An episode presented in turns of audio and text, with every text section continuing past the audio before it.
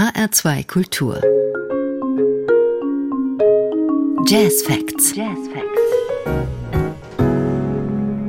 Das Wort Frieden hat in den letzten Wochen und Monaten eine völlig andere Bedeutung erlangt, als die meisten von uns das gewohnt sind. Er ist kein Gut mehr, das es zu bewahren gilt, sondern eines, das wir zurückgewinnen müssen. Welchen Beitrag kann aber der Jazz dazu leisten? Blicken wir, um diese Frage zu beantworten, 50 Jahre zurück auf die Zeit des Vietnamkriegs. Zu einer halben Stunde voller Nachdenklichkeit und Empörung begrüßt sie Wolf Kampmann.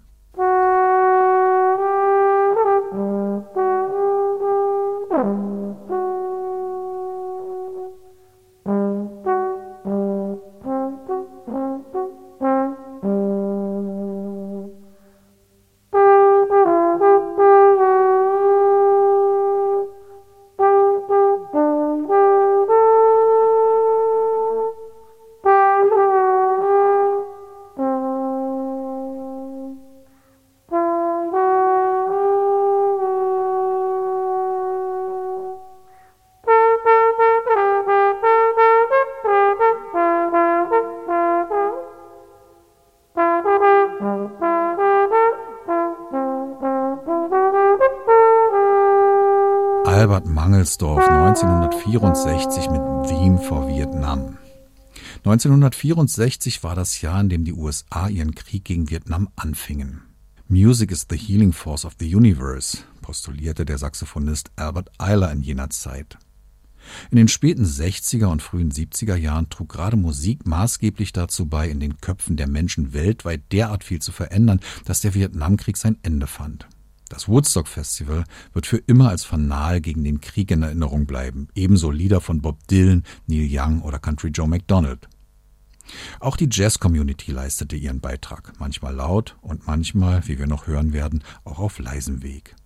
Den Anfang macht heute der Sänger Leon Thomas mit Damn Nam, einem wortgewaltigen Statement von 1969 gegen den Krieg. call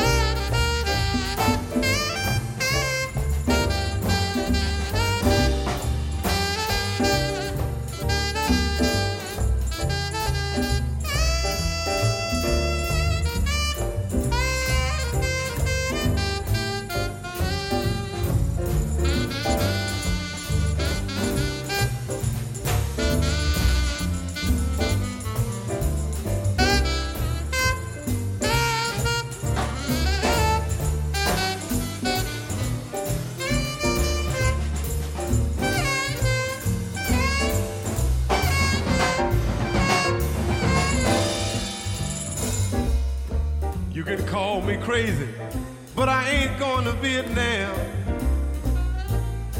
You can do what you wanna, but I ain't going to Vietnam. Cause it's a dirty, mean war, and nobody seems to give a damn. They got boys up on the front line, and boys up on the back line too. They got boys up on the front line, and boys up on the back line too. They got so many weapons. What do they need with me and you? Lord, Lord, Lord, how can a man get a thrill? Won't somebody tell me how is a man supposed to get a thrill? If he's got to drop some napalm and never see the guy he's got to kill. How much does it cost? Fly a man up to the moon. How much does it cost to fly a man up to the moon? When I think of the hungry children that I see every afternoon, so I'm sitting here going crazy, but I ain't going to Vietnam. You can throw me in jail, but I ain't going to Vietnam. Cause it's a dirty, mean war, and nobody seems to give a damn.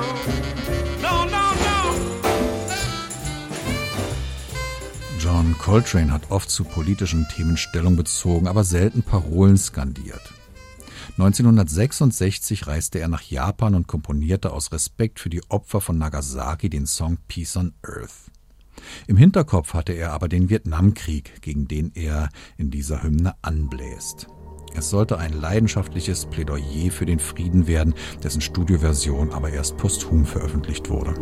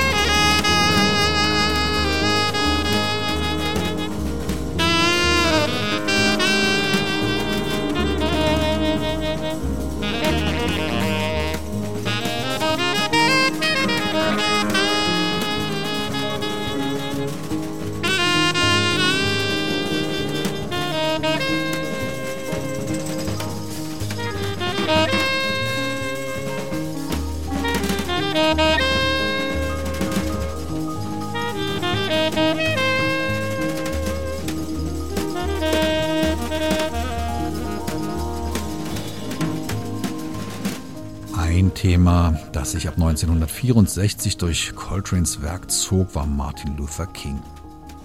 Dieser hatte für die amerikanische Friedensbewegung eine zentrale Bedeutung. Das Civil Rights Movement hatte sich anfangs nicht auf die Seite der Kriegsgegner geschlagen, weil es erstens nicht seinen Patriotismus in Frage stellen lassen wollte und zweitens fürchtete, das Thema Vietnam könne von seinen eigenen Anliegen ablenken.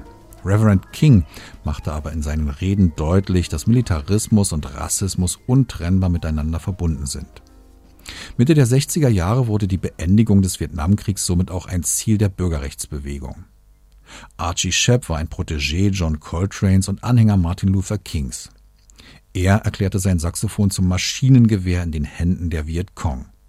In seinem Song Dr. King the Peaceful Warrior setzt er dieses Gewehr jedoch sehr sanft ein.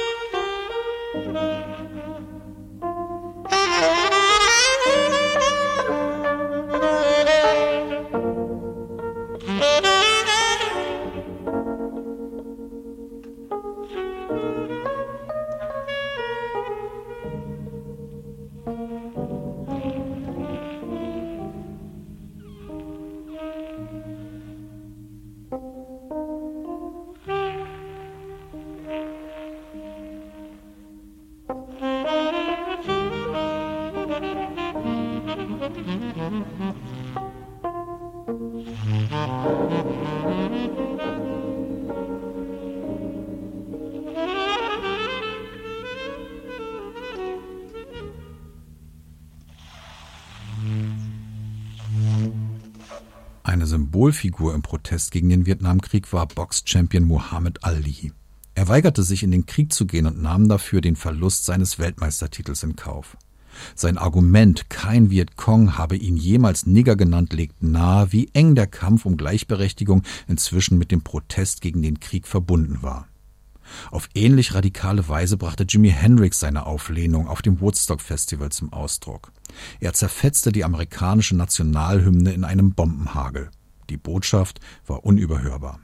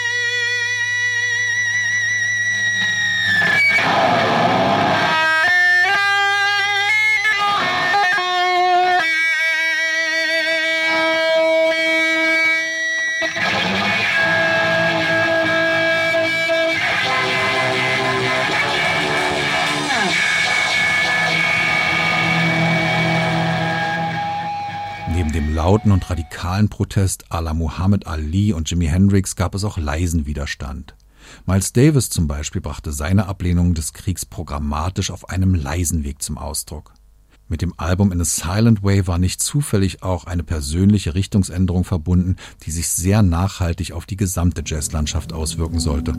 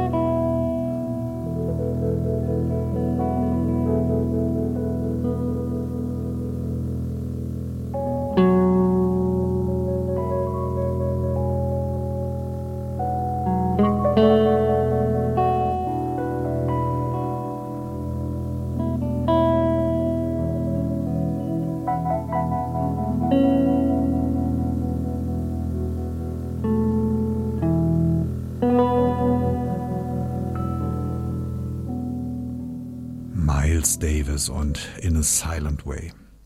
Geschrieben wurde das Stück von dem Keyboarder Joe Zawinul, der nach seiner Zeit bei Miles mit Wayne Shorter die Band Weather Report gründete. Auf deren dritten Album I Sing the Body Electric fand sich eins der anschaulichsten Statements gegen den Vietnamkrieg. Das Stück Unknown Soldier klingt wie die Vertonung einer Dystopie Hieronymus Boschs.